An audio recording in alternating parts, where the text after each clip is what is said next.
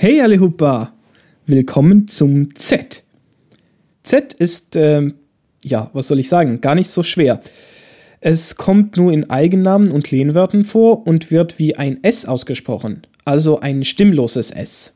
Es wird also, ja, so halt. Ne? Ja.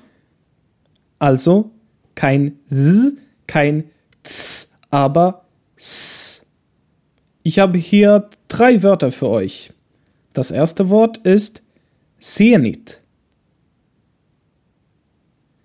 Zenit. Su. Su. Und dann zuletzt Sink. Sink. Schau mal bei sprichmalschwedisch.com vorbei für zusätzliches und interaktives Material für diese Lektion, Videos und weitere nützliche Hilfsmittel, um Schwedisch zu lernen und werde ein Teil der Sprich Schwedisch Community.